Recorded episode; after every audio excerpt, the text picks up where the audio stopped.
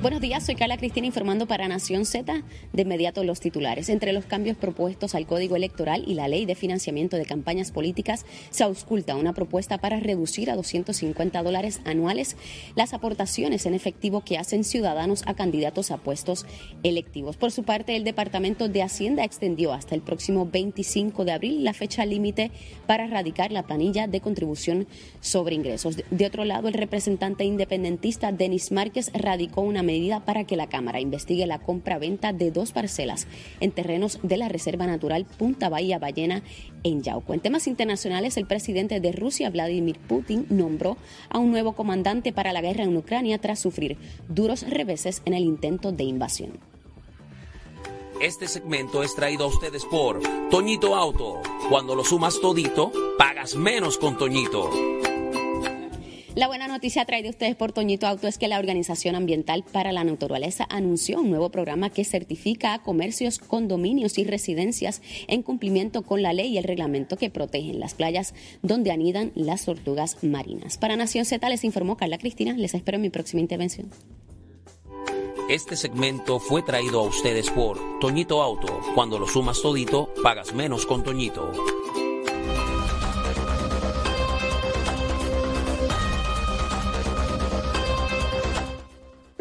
Semana extraordinaria en informaciones y hechos, llegó el momento del análisis del día. Para eso está listo el licenciado Eddie López. Muy bien acompañado. Buenos días. Adelante, Eddie. Gracias, Saudi. Está con nosotros en la mañana de hoy, como todos los lunes, el expresidente del Senado y exsecretario de Estado, McClintock y Hernández. Buenos días, Kenneth. Buenos días, Jesús. Bienvenidos. Buenos días. Saludos. Buenos días, Kenneth. Buenos días, Eddie. Ahora sí. Saludos a ambos. Eh, principio de la Semana Mayor, pero no por eso las informaciones ni las noticias cesan. Y tenemos eh, el asunto de que el Partido Popular Democrático anuncia que irá a buscar una reforma en cuanto a lo que son los donativos en efectivo. ¿Con qué se come eso, Jesús Santa? Cuéntame. Bueno, yo creo que lo que el Partido Popular lleva ya año y pico y, buscando algún consenso es un poco eh, cambiar lo que es la, la nueva ley electoral. Eso incluye lo que tiene que ver con las aportaciones individuales a las campañas políticas. Eh, si bien es cierto que hay cosas dentro de esas reformas que vinieron para quedarse, hay otras que entendemos que hay que, hay que variar o, o modificar. Y yo creo que el mejor ejemplo fue, eh, y con mucho respeto, el despelote que hubo después de la elección hasta diciembre 31 sobre, sobre la manera y forma que se manejaron los asuntos electorales, especialmente en lo que se llaman el recuento y el escrutinio, ¿no? Hubo recuento y hubo escrutinio. Dicho esto, yo creo que lo que está buscando el Partido Popular es un poco traer más de transparencia a la aportación de los individuos a distintas campañas políticas, incluyendo los candidatos. Yo creo que es derecho de toda persona aportar a, la causa o a la persona que ellos entiendan que, que debe de ser electo para cualquier cargo político. Yo creo que eso no se cuestiona. Me parece que es dentro de estas aperturas que existen o que todavía pueden existir en la ley, donde haya algún tipo de manejo inadecuado de ese tipo de fondos, tratar de ir cerrando la brecha y en este caso todo el mundo sabe que el manejo, aunque es una el, el manejo de efectivo es, un, es, un, es algo legal, pero por ser en efectivo y ser difícil tener un rastro de él, pues a veces se complica cuando tú haces las diversas auditorías, especialmente una vez termina una campaña, eh, a los distintos candidatos, candidaturas o partidos. Yo creo que por ahí es que viene la bola, como dicen en el campo. Kenneth, y es a base de esa auditoría que hace el Contralor Electoral, donde se multa a mucha gente y, y se eh, trasciende de que gran parte de los donativos fueron hechos de manera anónima por ser, eh, ¿verdad?, en efectivo, y se reduce eh, con esta propuesta la cantidad a 250 dólares. Bueno, eh, los donativos anónimos creo que todavía están en 50 dólares máximo, uh -huh. Eh, pero, pero coincido con Jesús de que hay, que hay que bregar con los donativos en efectivo. Yo no voy al supermercado con 200, con 300 pesos en efectivo a hacer la compra. Cuando yo hago la compra en el supermercado, si son 300 dólares, yo lo pago con una tarjeta, ya sea una tarjeta de débito o una tarjeta de crédito. Eh, y creo que cuando la gente va a comprar algo eh, que cuesta, qué sé yo, 750 dólares, no lo paga en efectivo, lo paga con tarjeta de débito, con tarjeta de crédito. Yo creo que en ese sentido debemos volver un poquito para atrás, porque en los tiempos míos, yo hace 18 años que no aparezco la, mi nombre en la papeleta, eh, el máximo donativo en efectivo era creo que 50 o 100 dólares. Este, y creo que es razonable lo que propone el Partido Popular y entiendo por lo que leí en el artículo que hay consenso con el PNP en cuanto a eso, de que el donativo en efectivo máximo sea 250 dólares y que por encima de eso, hasta los 2.800 dólares, que es lo que permite la, ley que uno done a un candidato a un partido, que sea entonces el exceso de eso, que sea mediante eh, tarjeta u otra transacción auditable. Claro. Eh, en otras notas, y para aprovechar un poquito el tiempo, otro de los asuntos que revela el Partido Popular Democrático a través de sus, eh, de sus comisionados electorales es el asunto de cómo, cuán difícil pudiera ser revalidar en municipios donde se han identificado con corrupción. En el caso de Trujillo Alto, Mayagüez y Guayama, pero pudiéramos hablar también de Cataño y de Guaynabo ¿Cuán difícil o, qué nos dice históricamente eh, verdad, el comportamiento electoral cuando trascienden esto, este tipo de escándalos, particularmente en el municipio? Comienzo contigo, Jesús. Bueno, no hay duda alguna que cualquier tipo de escándalo en un municipio, y mientras más pequeño el municipio, más grande es el escándalo, eh, crea una dificultad al partido que, de, de cual pertenece el alcalde para en una próxima elección lograr una reelección. Sin embargo, la experiencia que yo he visto de, de, los distintos alcaldes o municipios que han tenido alcaldes con problemas de corrupción es que si el, si el partido elige una persona capacitada que haga un buen trabajo, eh, que sea un buen alcalde, o sea, sustituye, hace ese, ese cambio, eh, las prioridades existen y son buenas, ¿no? Eh, como tal. Vimos como en el caso Barceloneta, Río Grande, eh, eh, hubo situaciones dentro del Partido Popular de corrupción y, ya tuviste que, todavía siguen siendo baluartes del Partido Popular. En el caso de PNP, Cataño no es la primera vez que existe un escándalo y sin embargo el PNP ha sido hábil en llevar a la de Puerto alcaldes que han podido subsanar las situaciones. Y yo creo que al final del día, Eddie, la gente te va a votar por lo que haya hecho el alcalde entrante y no necesariamente por lo que habrá hecho el alcalde destituido. Esa ha sido mi experiencia. Claro, eh, en el caso de las cabeceras de distrito y los bastiones, como se llama, ya sea Partido Popular Democrático o Partido Nuevo Progresista, ¿esto tiene que ver también con este asunto? Mira, yo creo que eh, ya eh, la gente entiende que el corrupto fue la persona y no necesariamente el partido.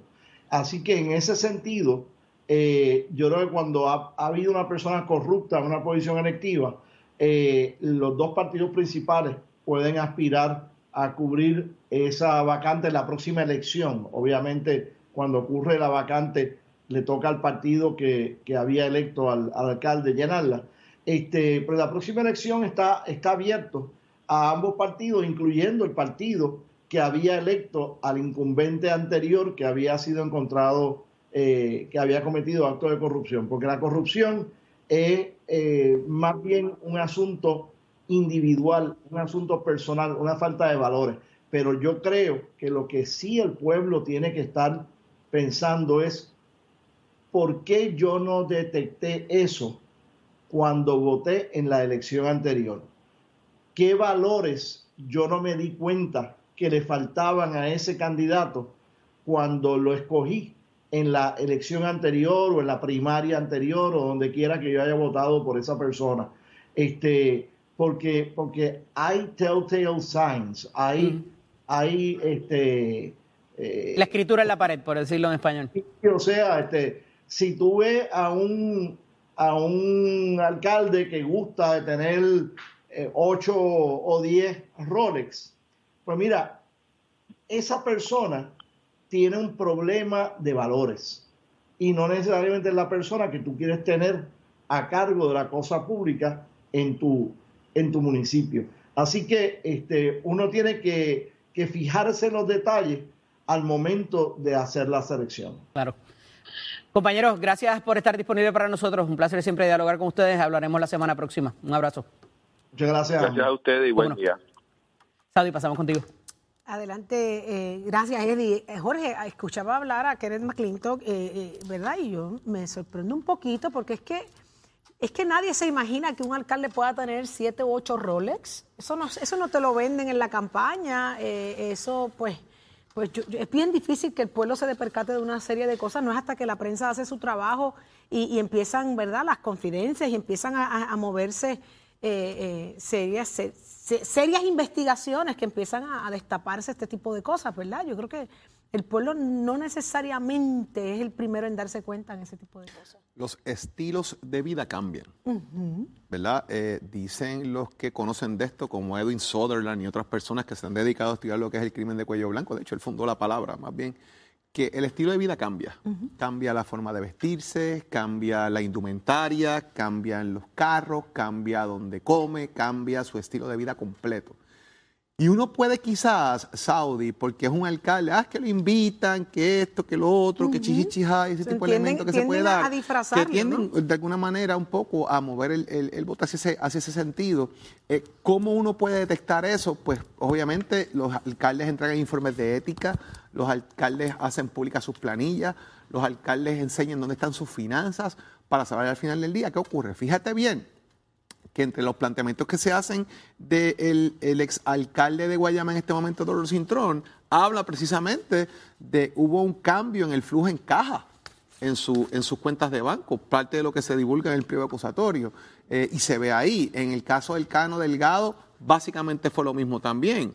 Porque muchas veces incluso, fíjate que el caso del ex representante Norman Ramírez le hacía las transferencias de dinero por ATH móvil.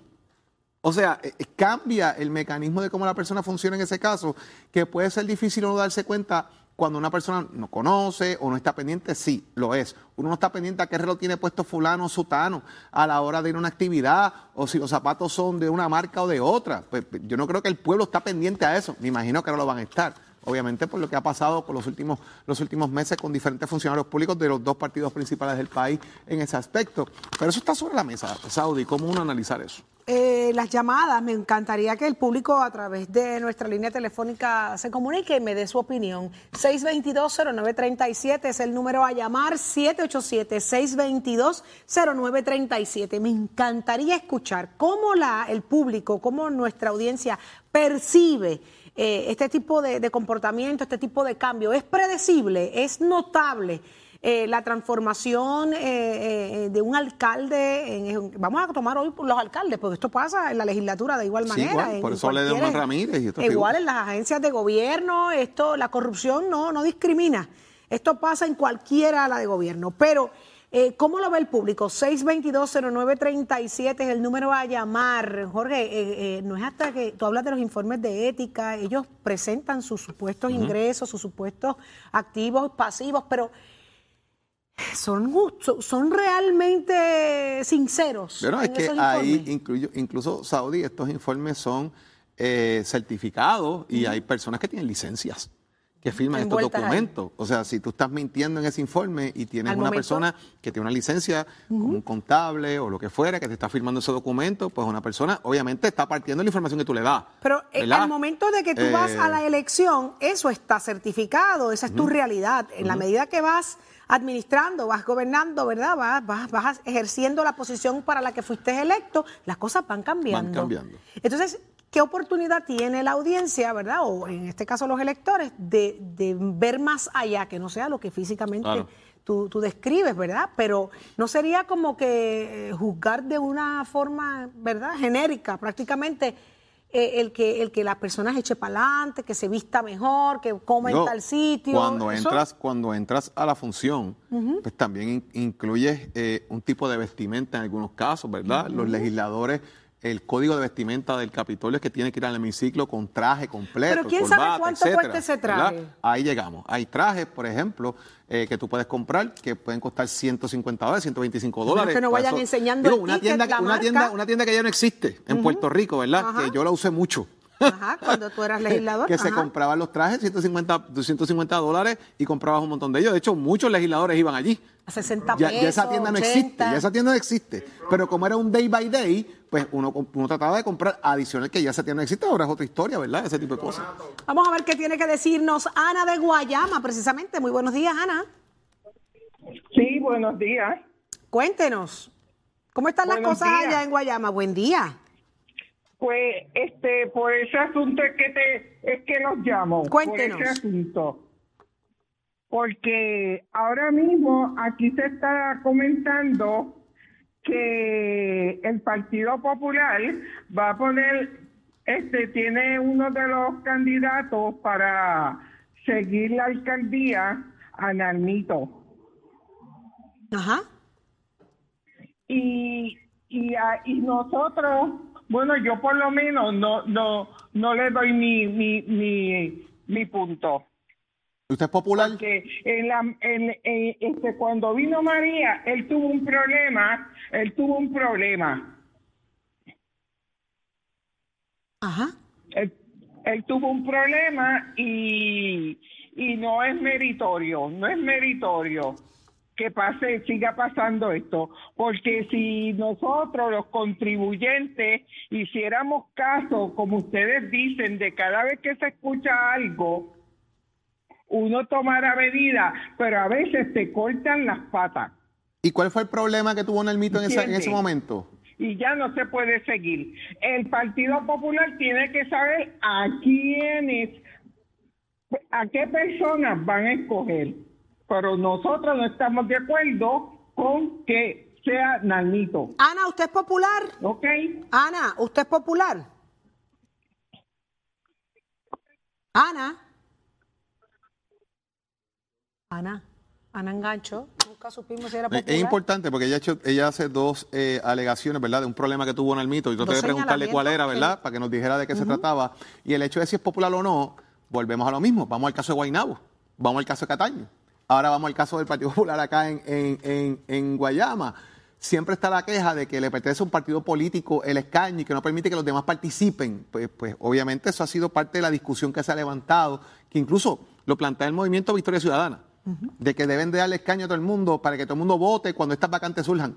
Pues les tengo una noticia, si eso pasa, si hay una vacante en la legislatura de Puerto Rico del Movimiento Victoria Ciudadana, vota todo el mundo y se pueden sin escaños ellos también.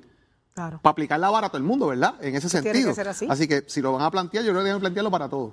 Mire, este que está en línea telefónica, según eh, se describe, no reside en Puerto Rico, es de Nueva York. Luis, ¿qué tienes que decirnos? Buen día. Buenos días. Buenos días, compañero, y que Dios los bendiga. Igual. Y gracias por su, su ah, atención a los problemas de Puerto Rico. Yo viví en Puerto Rico varios años, muchos años atrás, que de aquí a allá ya han cambiado las cosas. Y, y lo que ustedes traen ahora, plantean ahí en la televisión es muy importante y es verdad lo que el hermano Jorge dice, que nosotros no estamos pendientes a lo que la gente está usando. Pero debe de haber un sistema en, en- en- cuando los, funcionarios públicos, todos esos funcionarios que nosotros, los, el público, no podemos exigirle a otra, ¿a quién nosotros podemos exigirle que vayan a investigar a estas personas? You know, um, debe de haber un, un sistema en, en sitio para que la gente pueda investigar. Porque, eh, you know, a mí me pasa algo, a mí me investigan a un alcalde, you know, ¿qué le van a hacer al alcalde? ¿Quién va a ir a, declarar a, un alcalde? Mira, tú estás haciendo esto mal. Lo que puede pasar es que te puede buscar un problema. Yo, yo viví muchos años, yo viví como los 70, los 80 en Puerto Rico, por 90, y ya lleva más de 20, 30 años, y las cosas han cambiado. Y ustedes tienen un programa, mira, súper chévere. Gracias, Yo estoy aquí, yo prendo mi televisión por la mañana y quiero ver las noticias en inglés, y lo que estoy viendo es Z93. Muy bien, Muchas Nación gracias, muchas Z. gracias. Gracias, Luis, por eso y traernos tu opinión como puertorriqueño desde el exterior, que Amén. te sientas a observar lo que pasa aquí. Gracias por eso, gracias por eso. Está con nosotros Luis Víctor, debo decir, del pueblo de Orocovis. Muy buenos días, Víctor. Buenos días, saludos. Saludos, Dios Víctor. Amén, igual a ti. Ok, yo he estado observando, tra- trabajé casi 40 años al lado de un municipio, entonces este, observé la conducta de, del alcalde. La conducta del alcalde fue honorable al principio, ¿verdad? Cuando, cuando entró el alcalde son honorables al principio de, de entrar, haber, haber sido este, elegido por el pueblo. Posteriormente, los, alcaldes se deben convencer de la gente que está en la calle, que son los contratistas. Yo vi en ese municipio contratos por debajo de la mesa de. Contratistas, transportistas, contratos de, de asalto, robando dinero. Y entonces el alcalde con mucho cargo, mucho lujo, a cuenta de los contratistas.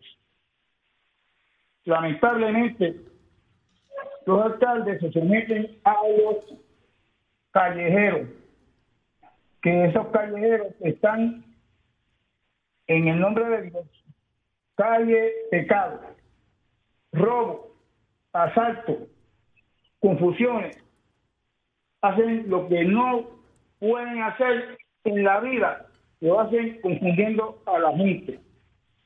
Y todos los días se da ese momento tan difícil con todos los alcaldes. El que más, que menos se lleva un poquito de dinero. ¿Escuchó eso, verdad? Muchos millones de dólares por debajo de la mesa.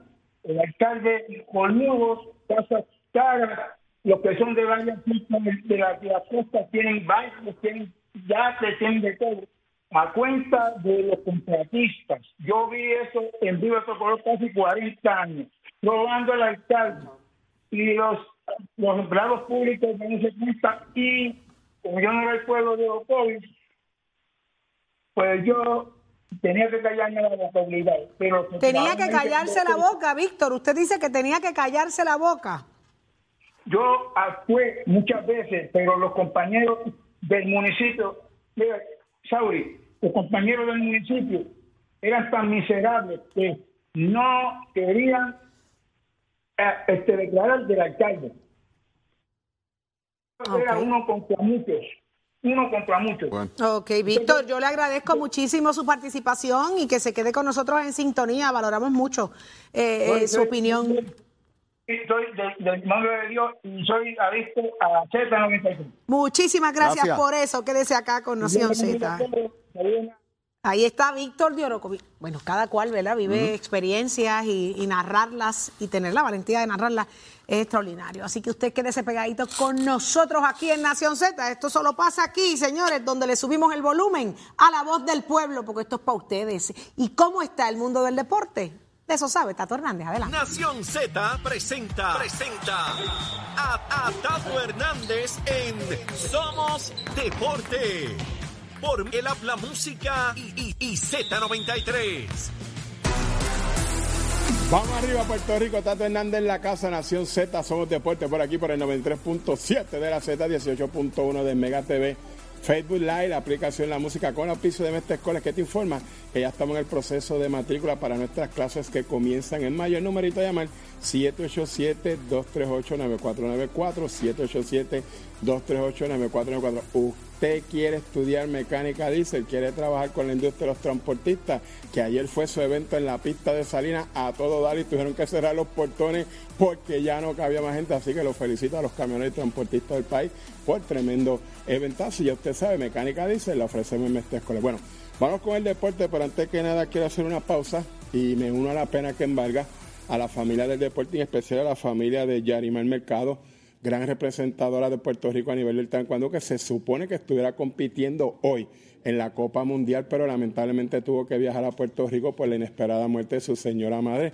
quien estando en su casa pues muere de una bala perdida y eso está pues en investigación y nos unimos a la, pena que a ellos, al Comité Olímpico y a los atletas pues en Mientras tanto pues el show tiene que continuar, vámonos con el golf y vamos a hablar del señor Tiger Woods, que estaba indeciso si jugaba o no en el torneo Master, jugó, El jueves empezó más o menos ahí, aunque no vino como en los años de antaño, pues está medio cojito, todas esas cosas, los dos años de pandemia, su accidente, pero por lo menos dijo presente, está con su auspiciador y ya usted sabe que la edad no lo gusta, tiró grandes tiros y eso.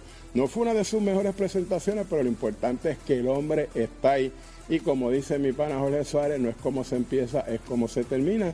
Está evaluando si sigue jugando, vienen otros grandes torneos por ahí. Yo creo que a él le queda más cuestión de que vote el golpe y se afinque, porque Tiger Woods es Tiger Woods. Usted se entra aquí en Nación Z, somos deporte, con la pista de esta escuela de Gachero, give it up, my friend. El informe del tránsito es presentado por Cabrera Chrysler Dodge Jeep y Ram 787-333-8080.